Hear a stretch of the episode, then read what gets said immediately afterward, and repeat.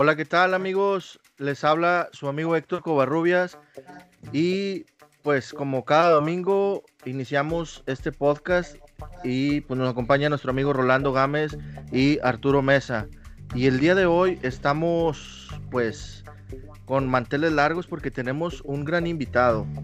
Y es, este invitado pues ha sido, ha tenido una buena trayectoria, ha pasado por la, el balompié mexicano ha pasado por Costa Rica, España y pues sin más preámbulos pues vamos a presentar, ¿qué les parece chicos?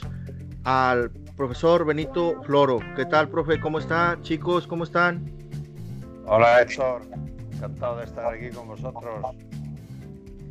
Un gusto, profesor. Muchas gracias por acompañarnos. En verdad es un, es un gustazo tenerlo aquí de invitado. Y Arturo, ¿qué tal? ¿Cómo estás? Buenas tardes.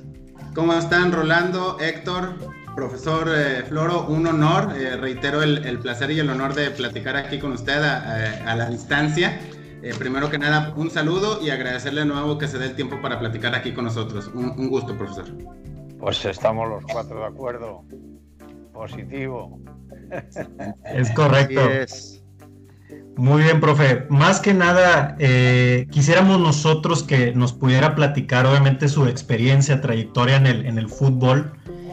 Y para ello queremos iniciar desde, obviamente desde sus comienzos. Usted empezó a entrenar más o menos a la edad de 26 años, ¿no? Recuerda usted, me imagino. A ver, lo de, de ser entrenador, como decíamos antes, que un entrenador es un profesor y un profesor es un pedagogo, es decir, el que se encarga de la enseñanza y el aprendizaje. Yo eso lo tuve desde muy pequeño en el internado e instituto donde yo estudiaba eran más pequeños, un año menor que todos. Sin embargo, tanto en el fútbol como en el voleibol, que eran los dos deportes que más practicaba, era el capitán. O sea, era el que ordenaba. Yo escuchaba al entrenador y en la cancha yo les, eh, les escuchaba y les aplicaba a mis compañeros todo lo que yo aprendía para luego trasladar. Es decir, es una vocación de, pedagogo, ¿no? Y nada, cuando acabé de jugar ahí sobre los 26 años, que me ocurrió aquello de, de tomar un antiinflamatorio y un, antibiótico fuerte y, romperme el equilibrio a través de los oídos, pues entonces ya como tenía los títulos de, de entrenador aprobados, eh, pues ya me puse a, a, entrenar. De hecho, yo ya estaba entrenando a los juveniles del pueblo donde vivo e incluso creé una, academia de futbolistas jóvenes, pequeños, de los cuales uno de ellos ahora mismo es el entrenador del Levante.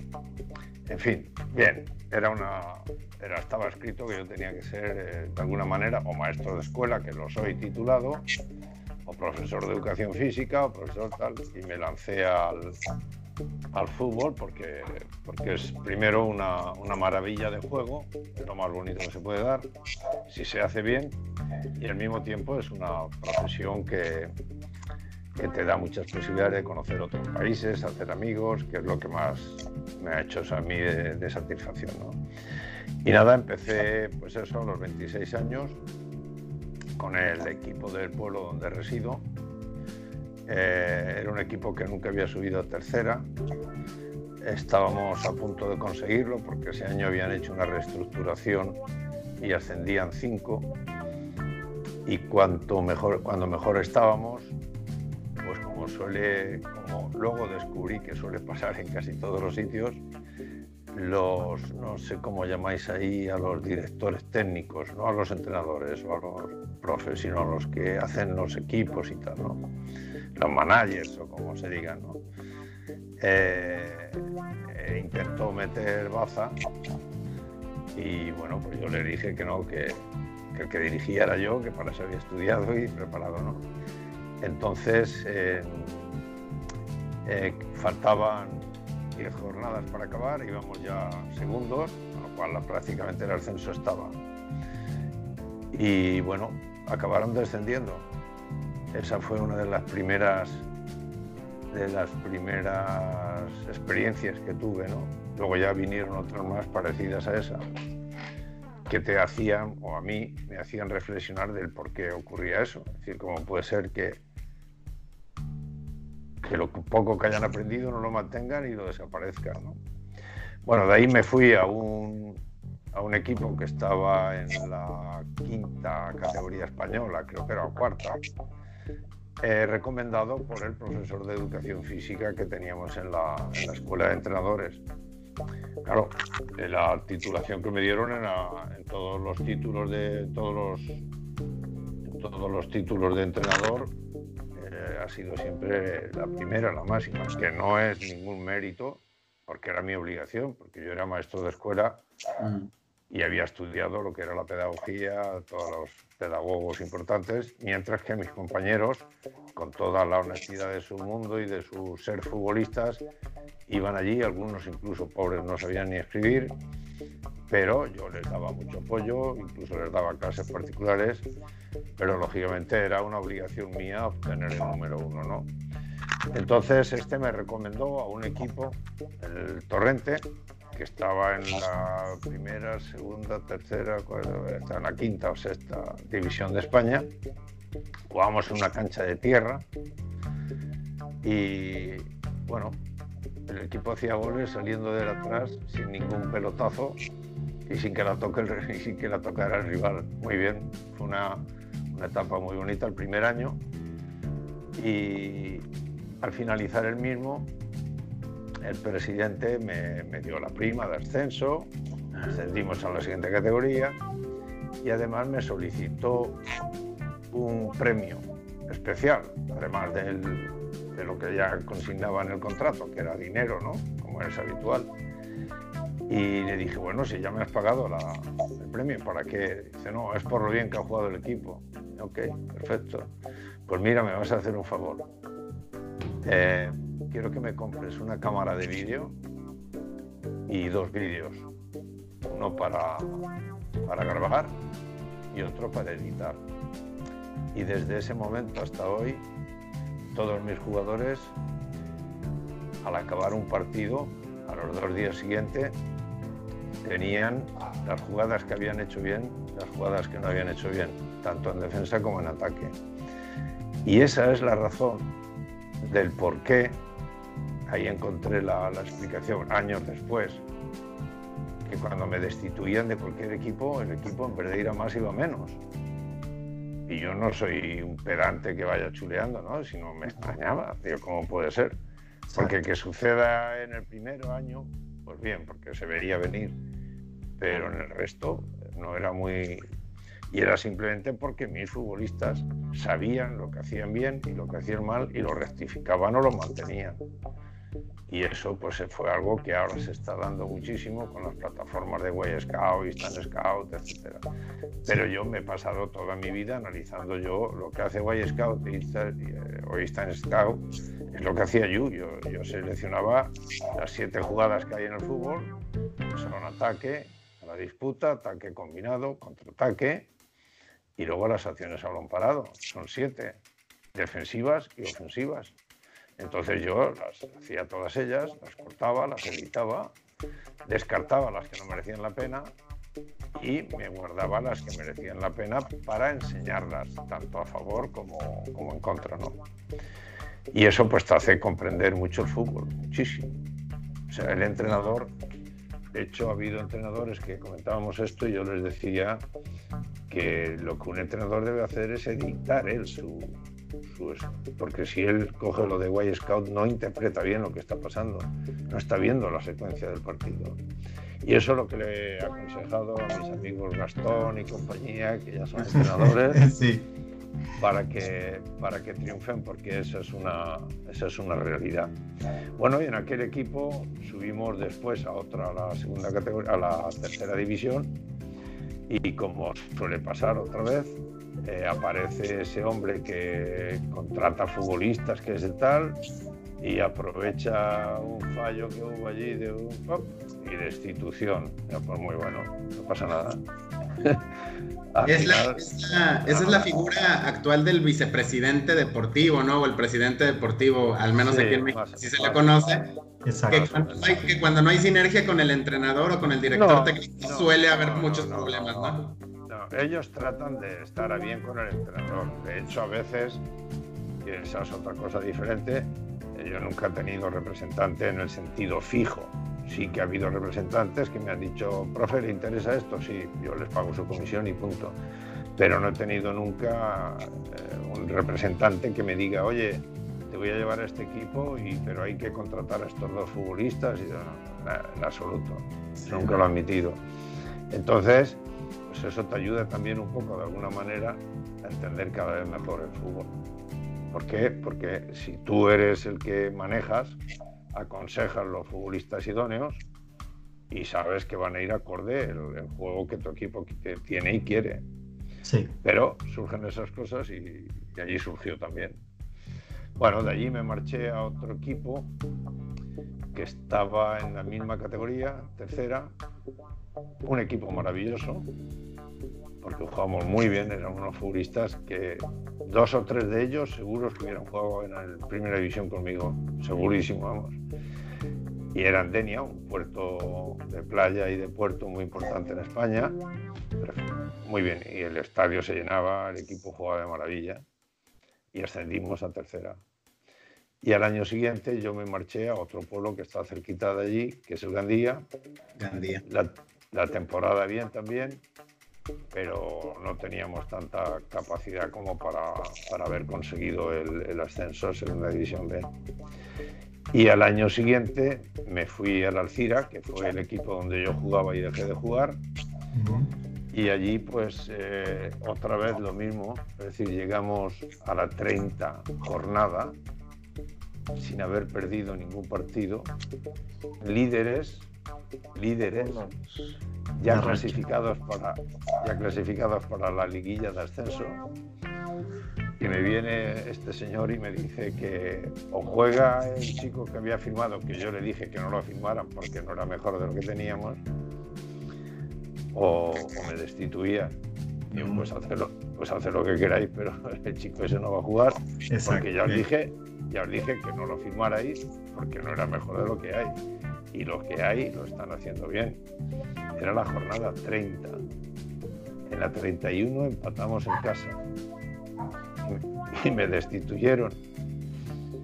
Pero los futbolistas, pero los futbolistas veteranos se fueron al presidente y dijeron, pero bueno, ¿qué es lo que queréis? ¿Salir en los periódicos o qué?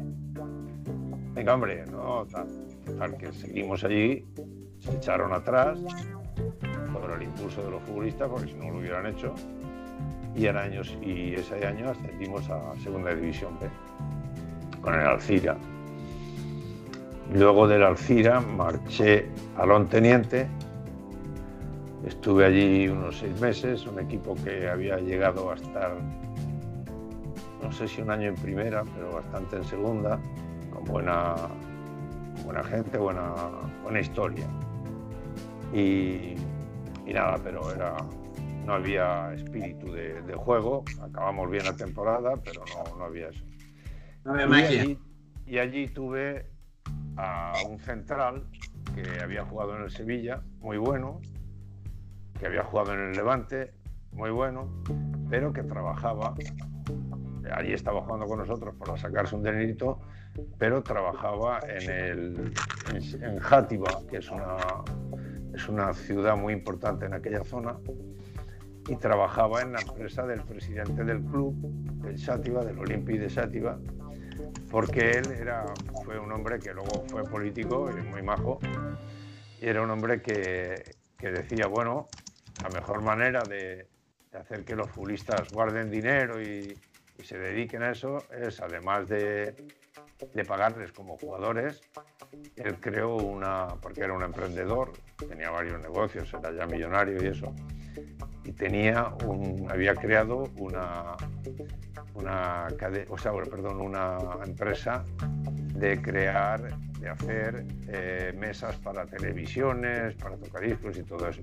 Y entonces allí los tenía, por la mañana entrenaban, no, perdón, por la mañana iban a la empresa hacerles de carpinteros y por la tarde los entrenaba. No a todos, pero sí unos cuantos. Entre ellos este chico que os digo, que era un grandísimo central, muy bueno, sevillano y tal. Y es un poco para explicaros por qué he ido a veces llegando de un sitio a otro. Y no eran por representantes, muy pocos apenas. Y, este hombre, cuando, cuando volví allí a la, a la empresa, al presidente no paraba de decirle, este es un entrenador como Dios manda, era andaluz, así de esa habla andaluz y tal. Sí. Este es el que tiene que firmar este tal.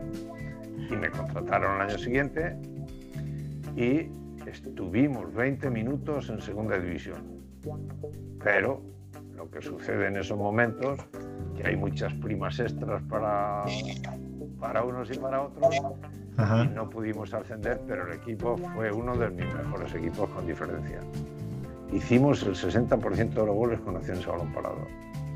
Teníamos muchísima calidad, pero tuvimos la desgracia de tener otra vez en ese, en ese club eh, la hierba se estropeó rapidísimo en el verano y ya no se pudo arreglar y tuvimos que jugar siempre con, campo de tierra con futbolistas que tenían una calidad muy buena. Pero fue la base para lo que después vino en Villarreal y en Albacete. O sea, el Olympique de Sátiva ha sido uno de los equipos que mejor ha jugado, con diferencia. Era como el torrente. Salíamos de atrás tocando, muy bien, muy bien. Y de allí me marché al Villarreal. Y del Villarreal hicimos una temporada más o menos buena, pero tuvimos un inconveniente grande y es que había un imitador de uno de los periodistas más importantes de España, que lógicamente todo periodista importante es más importante que el presidente, así de real. O sea, porque es la realidad, no, hay que darle vueltas. Y aquel, aquel lo imitaba y como lo que ellos quieren es que, en este caso, tanto el presidente como el director técnico, como el entrenador y como el capitán, que esos cuatro sean entre comillas, sus chivatos, es decir, los que les den la información más fuerte, más tanta. Y claro, yo ahí no me he sometido nunca.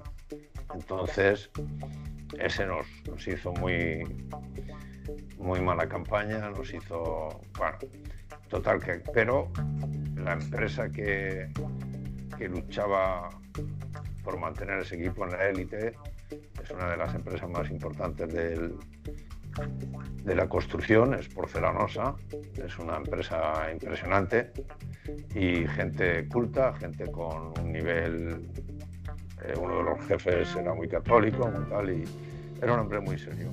Entonces ellos quisieron que yo quisiera, pero yo les dije que no, que, que era mucho problema.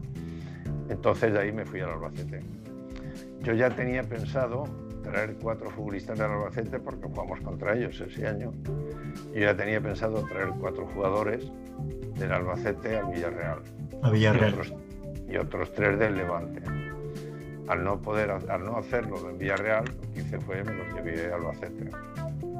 Y allí es donde apareció el, queso mecánico que pudo haberse dado en Xativa y que pudo haberse dado en Villarreal.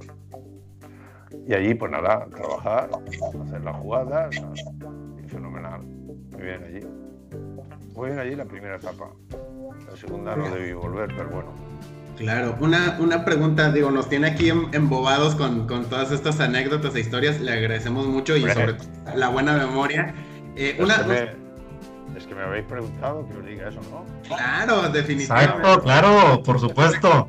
Sí, porque todos conocemos al Benito Floro, pues acá en México al menos, pues al Benito Floro de Real Madrid, al que nos tocó a ver aquí en, Club de Fútbol Monterrey, y después de ahí le hemos seguido el paso por los diferentes países, pero antes de eh, Real Madrid y Villarreal, eh, es un placer y un, y un gusto y un honor poder escuchar estas historias. Me queda una gran duda. Eh, no sé si ha escuchado, probablemente no.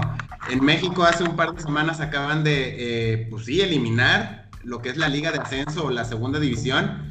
Pues técnicamente y prácticamente porque no es negocio, porque ya deja de ser negocio para los que invierten en, estos equipos. A mí me causa una gran impresión como en, en países como en España y sé que en otros en Europa, hay una segunda división, tercera división, cuarta división, quinta división, y lo mencionaba ahorita, estadios llenos, obviamente seguramente más pequeños, pero afición, eh, futbolistas, empresarios, contratos. ¿Cómo, ¿Cómo, en su paso por los diferentes equipos que ha estado y comparándolo contra España, cómo, cómo ha visto este tema de las divisiones inferiores? Eh, porque a mí me impresiona mucho la cantidad de divisiones que hay en España y que pues en el papel hay, hay negocio y es una oportunidad para tanto por los futbolistas, los empresarios y por supuesto las aficiones de estas ciudades. Mm, yo creo, porque alguien me ha comentado algo, yo creo que México está tratando de, de alcanzar un nivel de mucha seriedad en pagos, en todo, ¿no? En que la liga sea muy correcta, que yo creo que la es, pero bueno, siempre hay donde hay. Y quieren copiar un poco a la MLS, según me han dicho, según me han explicado. Entonces, la MLS, eh, cuando yo estaba en Canadá, allá en Toronto, pues veíamos que, que, sí, que estaba la MLS, pero luego había la USL, la no sé qué, que eran pues, la universidad, etcétera. Y es una alternativa también, eh, simplemente cuestión de seguirla. Pero tenéis que haceros a la idea, porque eso es así, que el fútbol hoy, eh, realmente cuando ya empezó a ser espectáculo, ya era negocio. Es negocio para el periodismo, es profesión para los entrenadores, los jugadores y tal, pero es negocio para los agentes, es negocio para Santo Cristo que decimos, ¿no? Entonces, eso lo que hace falta es que ese negocio mmm, sea justo. De ahí, las muchísimas veces que yo desde que tuve el vídeo no paraba de todas las conferencias que daba de decir que había que hacer lo que ahora hacen el bar este típico, es decir, que la televisión sancione lo definitivo. Es decir, porque una cosa es que tú pierdas un partido por mala suerte y otra cosa es porque la pier que lo pierdas porque ha habido una corrupción, que es lo que a mí me pasó con el, con el Real Madrid en el primer año. Es decir, llegamos al último partido, nos hacen cuatro penaltis, no evitan nada, también nos quitan la liga. Sí. eso fue eso y con el VAR hubiera sido un 0-3 a favor nuestro. Pero clarísimo. Y con ese, que es el único título que hay en España hay eh, los siete siete u ocho competiciones y esa es la única que me falta. Es decir, todas las demás las tengo, cosa que no es fácil tenerlo. Por supuesto. Y entonces, pues eso quizá estén buscando que haya mucha formalidad, que haya un, una dirección como la MLS que es muy estricta, que tienen que cumplir las cosas bien, que tal y cual. Yo, sin embargo, siempre la he considerado injusta, en el sentido de que emplean muchísimo dinero para cuatro o cinco futbolistas y muy poco para lo otro. Eso para mí es un, no es correcto, pero bueno, es lo que marca.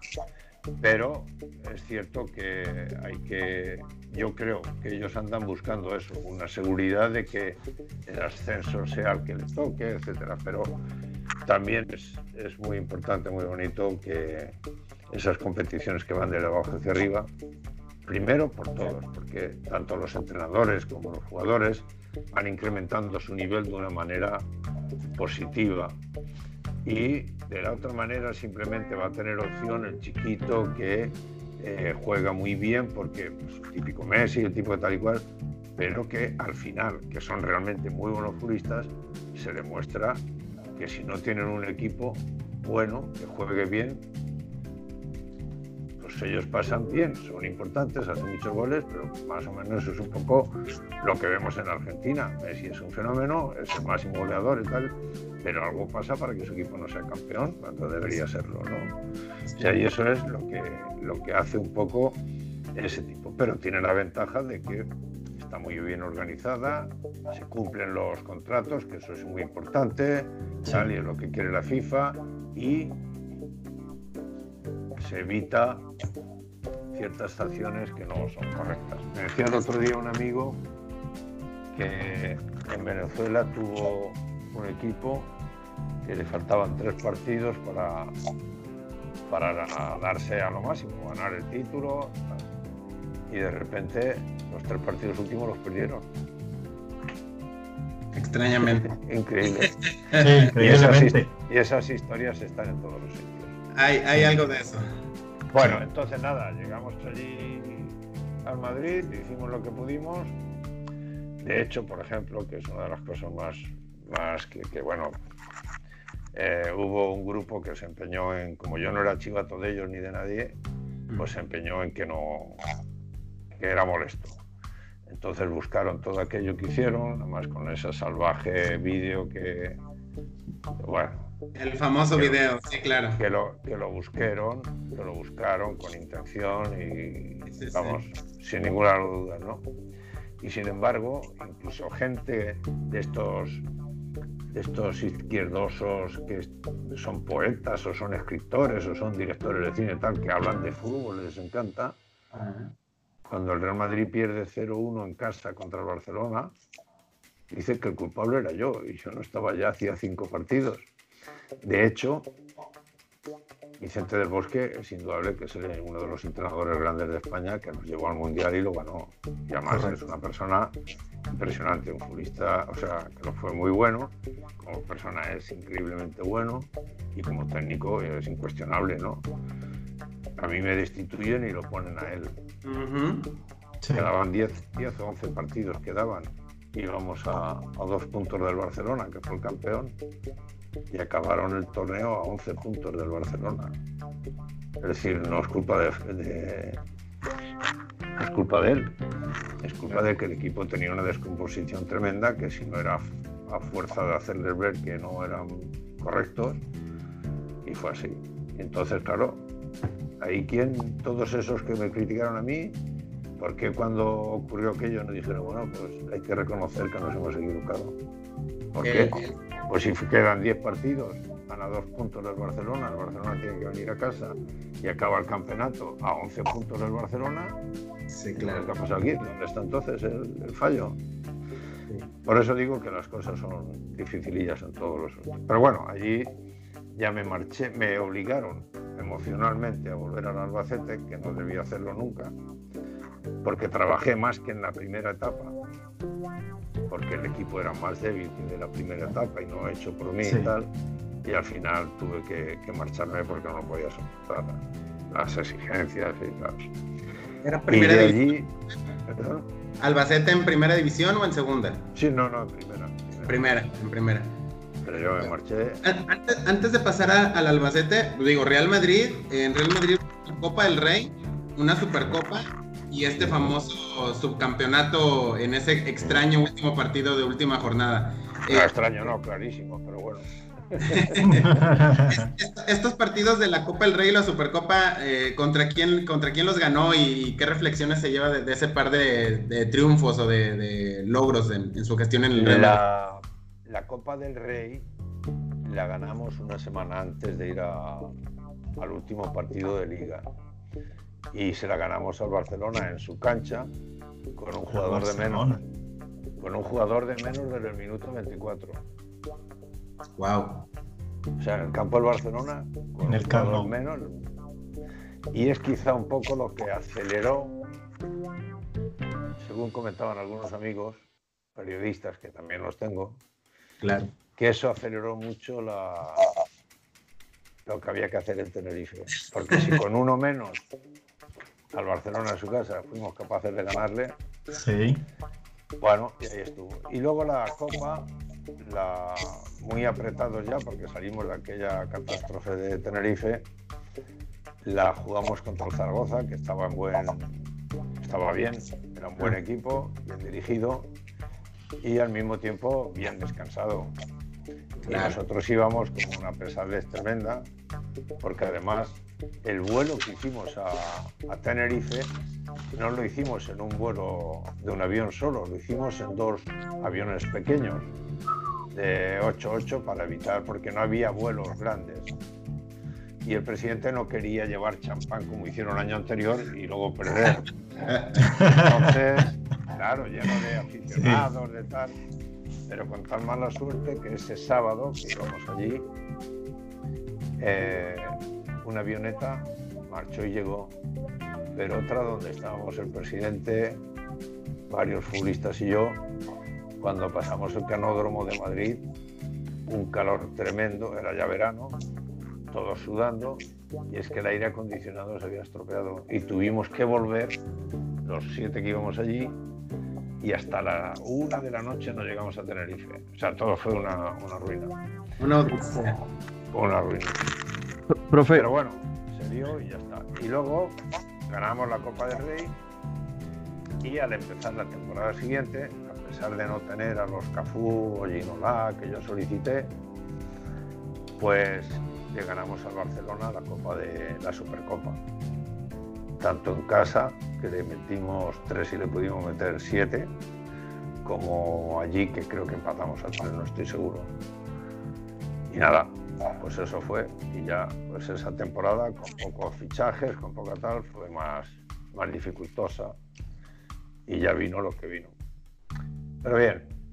Profe, ¿cómo vivió ese, cómo era el ambiente que se vivía en los vestidores del Real Madrid.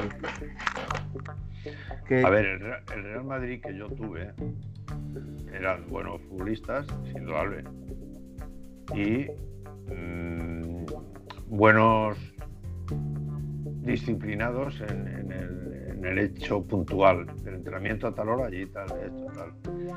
Pero no tenían una cohesión humana que es importantísima. No habían esos tres líderes que son amigos y que manejan a todo el grupo, que es lo que ha habido siempre en el Real Madrid. Y había una etapa, bueno, que ya venía antes de llegar yo, era evidente que no había líderes con carácter, pero no separados, sino juntos, para dirigir a a todo el equipo. Y esa falta, falta de cohesión nos perjudicó mucho, porque se notaba y bueno, fue una etapa muy fastidiosa. Tampoco había dinero. Era una etapa de crisis económica. Por ejemplo, yo no quise nunca que se fuera Haji, pero no había otra opción, sino tenía que elegir entre Haji, Zamorano y otro. Es decir, con el dinero de Haji poder hacer dos. Hicimos a Nando un central muy majo. Pero era una situación fastidiosa. Pero no porque los jugadores fueran malas personas, sino porque no tenían no había filia entre ellos. Faltaba eso. se respetaban, no discutían, a nadie se pegaba con nadie, todo muy bien. Si había que cenar, se cenaba, etcétera. Pero esa cohesión futbolística de estar los tres hombres fuertes convencidos de lo que hay que hacer y, y hacerlo, no. Y como encima el club estaba en una crisis así económica y de pues no, eso afectó bastante. Y aún así, ya digo, nos robaron el campeonato. Y aún así, exactamente. Sí, sí, porque la realidad estuvimos 22 partidos sin perder y, era nuestro. Y con ese ganar, pues hubiéramos podido invertir un poco más en futbolistas que eran muy importantes. Claro. Y nada, y no, bueno, pero eso fue. Wow. Profe, profe, una pregunta. Eh, ¿Considera usted que la Copa del Rey fue su mayor logro en el Real Madrid, en su carrera en el Real Madrid? No, no, porque a pesar de que luchamos mucho, es cierto que tuvimos un poquito de suerte, pero luchamos mucho, sobre todo los gregarios, que digo yo, los chicos más luchadores. No, la de la de la Supercopa fue superior sea, fue en pretemporada. dimos en el, lo podéis buscar por internet, el partido que jugamos en el casa, en el Real Madrid. Real Madrid-Barcelona, que le metimos tres, le pudimos meter siete, pero jugando a fútbol muy bien. Y, y luego ganarla allí en su cancha también. Claro. Sí, vale, vale mucho más, me imagino. La Supercopa determinó que el equipo fuerte era nuestro y que nos robaron la liga y que bueno, ¿qué le va a hacer? Fue, fue como poner las cartas reales sobre la mesa, ¿no? El rival, eh, la posición, lo que acababa de suceder, entonces fue como un, un golpe de, autoridad. Sí, pero como eso quien lo tiene que trasladar es el periodismo y el periodismo no estaba por la labor, primero porque unos estaban enfrentados con el presidente y los otros porque no querían que yo, que yo continuase porque no era su, su chivatito, su, que ¿no? Qué interesante, lo, ha mencionado un par de, ocasiones. Eh, la prensa es muy importante en el fútbol profesional en función de que si no eh, el presidente, el dueño, el mismo club no es, eh, digamos, grato para la prensa local o nacional. Eh, lejos de ser un, aliado, pues por supuesto se convierte en un enemigo importante para conseguir objetivos, ¿verdad? La, prensa y en la mayoría de los países. A ver, la prensa es como suelo yo decir en las categorías inferiores. Los padres son muy importantes porque llevan a los chiquillos a las academias, a tal. Sin los padres, a lo mejor muchos futbolistas como Iniesta, como a lo mejor Messi, como no estarían. Seguro. Pero, claro. pero al mismo tiempo también son la pena. ¿Por qué? Porque todos quieren que sus hijos jueguen, que no solo que sean titulares y que tal. Pues el periodismo es algo parecido. De hecho, donde hay simplemente un periodista, o por decirlo de alguna manera, un periódico, una televisión, las cosas son suaves y sencillas. Pero eso ya no existe. En todos los países hay dos o tres que compiten entre ellos y el competir, lo que compiten son las primicias, fundamentalmente. y, la, sí, claro. y, la, y la incidencia con el presidente y con todo eso. Y eso es muy, muy, muy difícil de manejar. Muy difícil. Fíjate lo que te digo, los únicos que lo pueden eh, manejar bien son los futbolistas y hacen una cohesión buena. Pero es difícil porque de ellos dependen también sus salarios, sus cosas y tal. Es, fastidioso. Más variables. Esa, ese, porque además los medios de comunicación realmente tienen periodistas muy buenos y no son todos como los que teóricamente se apuntan, todo lo contrario. Los periodistas son francamente buenos y tienen buen conocimiento y aman el fútbol. Ojo, aman el fútbol más que los futbolistas a veces. ¿eh? Porque ellos no ganan lo que los futbolistas, pero lo viven con tanta intensidad y tal y. Los periodistas son muy importantes. Lo que deberían de tener clarísimo hasta dónde llega. Y ese llega es analizar los partidos, analizar la calidad de los futbolistas, analizar esto. Yo siempre pongo la, el ejemplo que, que, me explicó un hombre ya mayor, que fue uno de los que más me enseñó, que era un abogado y amaba el fútbol inglés por todos los sitios. Y él me dijo que en, las épocas aquellas que él vivió, eh, los entrenadores en Inglaterra, eh, así me lo explicó él, hacían un informe de cómo iban a jugar contra el rival el día antes para que saliera en el periódico, de tal manera que los espectadores sabían a qué iban sabían a qué, a qué juego se iba a dar de cada entrenador. Y eso era un, aliciente muy grande para ir a presenciar un partido. Y luego contrastar y decir, anda, pues sí, hicieron esto y mira, lo lograron. O no, mira, el otro contrarrestó y tal. Que es de lo más bonito que se puede hacer, que es hablar de fútbol. Pero cuando tú te pones a hablar de que si este ha hablado con Juanito y se ha ido aquí, que si tal, el fútbol es, es como si sale una película y en vez de hablar de la película se pone a hablar del coronavirus, yo qué sé. No, tiene nada que ver. ¿eh? sí, claro, no tiene relación. En fútbol hay, que hablar de cómo se hacen esas jugadas de ataque, en defensa y en ataque, cómo se hacen las jugadas de balón parado, cómo es la calidad futbolista, engrandecer lo que hay que engrandecer, que son los excelentes futbolistas, pero también el punto honor de los que... Eh, todo eso, eso es lo más bonito del fútbol. Sin embargo, ponerte a hablar de lo que gana fulano, de lo que tal, de, la vida social, de eso ya es una situación muy triste. Profe, antes de pasar a su experiencia en Japón, porque también estuvo, tuvo esa trayectoria, yo quisiera preguntarle, eh, después de, finalizar su etapa en el Real Madrid, ¿cómo fue su relación con el presidente Ramón Mendoza en, aquel momento? ¿Cómo era su relación con él? Siempre bien, siempre bien. Está en nuestros corazones de por vida. Él era, él era un dandy, pero era un hombre muy. era un emprendedor tremendo. Sí. Él se fue, él a mí, yo no sé si a otros se lo habrá contado. Yo tenía muy buena relación con él, muy, muy buena. Me solía decir, yo lo quiero como un hijo. Yo yo estoy como mi padre. claro. ¿Por qué? Porque hay que saber tratar a las personas. Eh, un jefe que te aparece todos los días como muy... Resulta que al final es una buena persona, es un tío agradable, solamente que a veces son tímidos. Eso suele ocurrir, porque el que va así dando tortazos ese te lo ves venir clarísimo, ¿no? Pero el que tiene cierta categoría, cierto, te da conversación. y yo con él tenía una relación buenísima.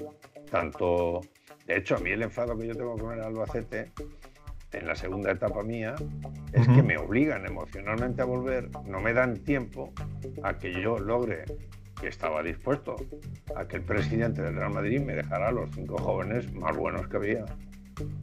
Y no, que es que te quieres ir a un equipo italiano y estar jugando con nosotros. ¿De qué estáis hablando? Yo me quise ir a un equipo italiano, porque es cierto que yo tuve ofertas, pero como yo no tenía representante ni tenía ganas de, de tener problemas, yo dije que no voy a ir a ningún sitio, tal, quiero descansar un poco. No, no, no, va, firmaron a Luis Suárez y a los tres días lo tiraron, o se fue él, no, se fue él.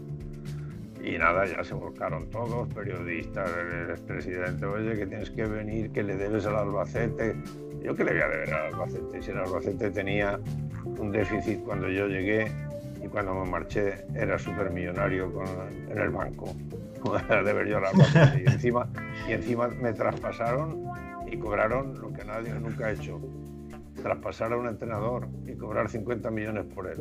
por favor. Y nada, y en vez de darme esa posibilidad, me entregaron una plantilla más deficiente, muy trabajadora, muy luchadora, siempre, porque si no, no pueden estar conmigo, pero no con el nivel que, requería la cosa. Y aún así, hubo otras cosas que no merece la pena hablar. Contra Valencia, en su casa, o empatamos a uno, o ganamos 0-1, no recuerdo bien. No, creo que ganamos 0-1, no estoy, no estoy seguro. Pero bueno, que en casa era mantener el resultado. Y mira, no pudimos mantenerlo. Qué pena. Y de hecho hay una anécdota muy graciosa de eso, porque los que juegan el, el partido, la final de la Copa del Rey, son el, Deportivo de La Coruña y el Valencia. Y eso fue a la semana siguiente, por ahí, era ya verano. Y estábamos en, el, en la casa grande allí en, en Albacete, todos los amigos era sábado, sábado calentito, con un sol tremendo, y la Flora, es mi mujer, le dicen la Flora, invito a los amigos a una buena paella, y allí pues 10 o 12, y ya a punto de empezar el partido, con un sol tremendo, a las 5 de la tarde o las 6 de la tarde, le dice uno de los amigos, Flora, ¿te sientas a ver el partido? y está como tiene muy tiene un genio así de aquí te espero. Dice por mí por mí que caigan rayos y truenos buscar en internet. A los 10 minutos estaba cayendo un diluvio y tuvieron que parar el partido. Era una tormenta aquella. Sí sí pero un, granizo, un granizo tremendo, lo podéis buscar cuando queráis. Y todos llamando a la Flora, ven, ven, corre, ven. Y allí lloviendo que lo Cambia el Flora, cambia el clima. Pero bueno, esa etapa fue un poquito, fue, no, no fue y, y acabé marchándome porque no podía soportar aquello. Y de allí mmm, me fui a Gijón, yo nací en Gijón y tenía muchísima ilusión de ser entrenador porque ya estando en el Albacete tuve una posibilidad de ir pero lo de siempre. Cambio generacional de futbolistas, problemas. Presidente que no pone la vara bien puesta, problemas. director técnico que va por otro lado, aunque sea buena persona y tal, y tú por otro, nada. Pero bien, una pena, pero bueno. Y, de allí pues vino irnos a, Japón. Profe, Japón, Japón, dime, perdona. Perdón, profe, que la, interrupción. No, no, dime, dime, dime, dime. Ahí, ¿cómo fue ese cambio que sintió una gran diferencia del lo que es el fútbol de Japón al fútbol de España, que es un más pasear la bola, más táctico que lo que es el fútbol de Japón? Héctor, pasar la bola no es táctico. Técnico. Bueno, técnico, perdón, técnico. Vale. Eh, a ver, eso es una pregunta que se hace muy habitualmente a los que hemos ido por todos los lugares de, la Tierra. Pero resulta que los campos allí son de la misma medida, los balones del mismo material y las reglas del juego las mismas. Las mismas. Entonces, ¿qué puede darse? Las acciones son las mismas. que puede darse diferente. Una tarjeta naranja. la preparación física es similar en todos los sitios. Allí iban muchos futbolistas extranjeros cuando yo fui, mucho antes también, y hay muy buenos futbolistas. Nakata era un futbolista impresionante que jugó en el Italia, no sé en qué equipo era, pero muy bien. O sea, y nada, pues allí fuimos y, y bien, pues lo mismo. Muchos chicos veteranos y unos chicos universitarios que salían de la high school porque no había segunda división pero unos chicos fenomenales de la universidad y de la high school. Y yo pues lo mismo, yo digo, señores, esto es lo que hay. Estos chicos son mejores que... Sí, pero bueno, tal. Y al final todos te hacen la misma. Se lavan las manos, claro, el futbolista veterano que sabe que no va a continuar o que sabe que no cuentas con él y que no, pues tira el de huello y a casa. Y eso fue más o menos. ¿Qué tan complicado fue el Pero, un momento, un momento. Ah. Pero Japón nos enseñó cosas muy bonitas. Por ejemplo, el arbitraje. El árbitro te reunía en, su despacho, estaban los tres árbitros y el, y el jefe del partido, que decíamos, ¿no? Entonces tenía que ir el entrenador y el director técnico del club y el capitán de cada equipo nos sentábamos todos por allí y empezaba el, director jefe del partido y decía, bueno, aquí les presento al árbitro tal, tal, tal, tal. Eh, van a hablar y le van a explicar. Entonces empezaba el árbitro y te decía, eh, cuidado, este futbolista hace muchas faltas y tal. este habla mal y tal, y pim, pom, pam. Y entonces, cuando acababan ellos, te decían, y ahora diga usted. Y entonces yo, por ejemplo, como me ha encantado siempre el arbitraje y todo eso, pues le decía, yo creo que vamos a tener un buen partido porque considero que lo que le he visto al árbitro deja bien seguir el juego, tal y tal. Y recuerdo que a uno le dije que no, que lo interrumpía mucho y que sacaba tarjeta solamente con respirar, y que eso no es el fútbol, hay que vivirlo y tal. Fue cambiado también cuando cambiaron la, la ley del fuera de juego, eh, hubo un cambio que era que un futbolista no estaba en fuera de juego si no intervenía en la jugada. ¿Vale? Entonces yo me acuerdo un partido, bueno, clarísimo, que le dije a mis futbolistas, cuando tengamos un, golpe franco a favor nuestro, en nuestra cancha, a la altura de los banquillos por ahí, eh, iros dos o tres a las esquinas de las áreas, de ellos, un poquito más por acá,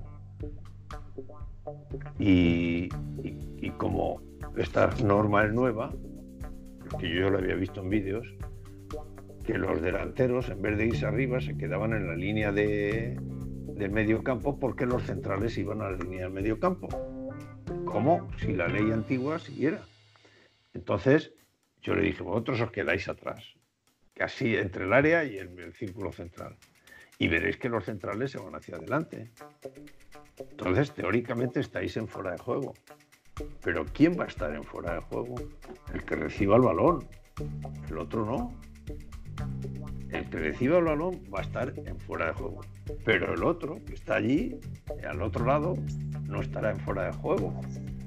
Porque el balón le irá al que está aquí. Entonces el otro puede, bueno, los paraban todos. Y acabó el partido y dije, pero bueno, la norma es esta, que solo el futbolista que interviene, no el que no interviene y tal. Está bueno, pero bien. Y luego te hacían que le reclamases al final del partido, por escrito. Y el, mar el martes o el miércoles te contestaban. Y te daban la razón o te la quitaban. Ya, muy bien, muy sensatos.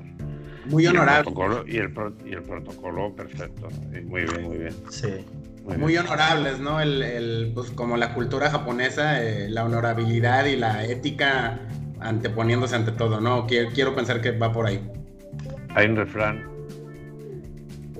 todos sitios cuecen habas.